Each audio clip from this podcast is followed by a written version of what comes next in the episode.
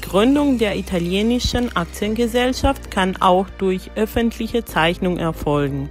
Hierbei erstellen die Gründer einen Vertragsentwurf der Auskunft über den Gegenstand des Unternehmens, das Grundkapital, den wesentlichen Inhalt des Gründungsakts und der Satzung, die Beteiligung der Gründer am Gewinn und die Frist, bis zu der die Gründungsurkunde errichtet sein muss, gibt.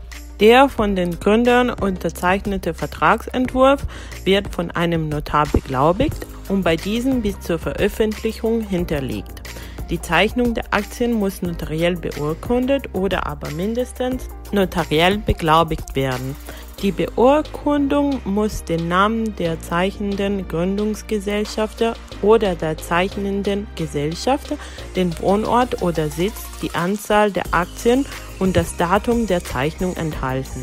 Sobald die Zeichnung erfolgt ist, setzen die Gründer den Zeichnenden eine Frist von höchstens 30 Tage um den Mindestanteil der Geldeinlage in Höhe von 25 Prozent im Falle einer Einpersonen-AG von 100 Prozent zu erbringen. Läuft diese Frist fruchtlos ab, können die Gründer die Leistung der Einlagen gerichtlich geltend machen oder die Zeichnenden von ihrer Verpflichtung befreien. Falls die Gründer vor letzterem Recht Gebrauch machen, kann die Gründung der Aktiengesellschaft zunächst nicht erfolgen. Die noch nicht gezeichneten Aktien sind durch weitere Gründungsgesellschafter zu übernehmen. Sieht der Entwurf eine von der gesetzlichen Bestimmung abweichende Frist zur Erbringung der Einlage vor, müssen die Gründer spätestens 20 Tage nach Ablauf dieser Frist, höchstens 30 Tage nach Zeichnung der Aktien die Hauptversammlung der Gründungsgesellschafter einberufen. Die Einberufung muss jeden Gründungsgesellschafter durch Einschreiben und unter Angabe der Tagesordnung mindestens zehn Tage vor der Versammlung zugehen.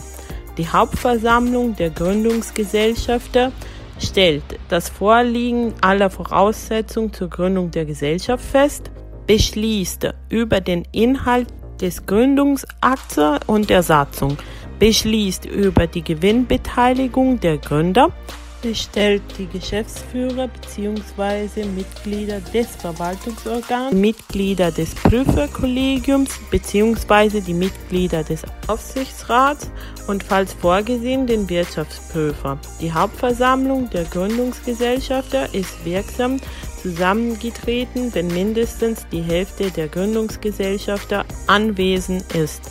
Jeder Gründungsgesellschafter hat eine Stimme, unabhängig von der Anzahl der von ihm gezeichneten Aktien und ist zur wirksamen Beschlussfassung die absolute Mehrheit der Anwesen notwendig.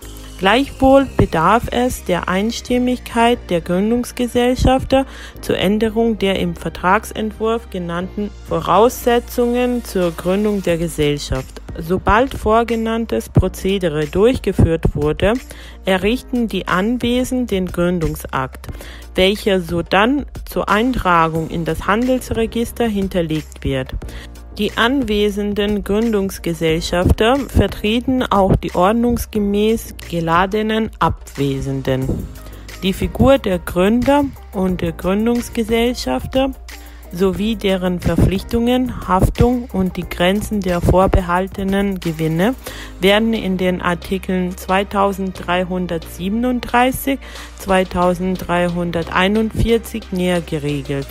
Gründer sind diejenigen, die zur Gründung der Gesellschaft durch öffentliche Zeichnung den Vertragsentwurf erstellt und unterzeichnet haben. Sie haften gesamtschuldnerisch für Verpflichtungen, die zur Gründung der Gesellschaft begründet wurden.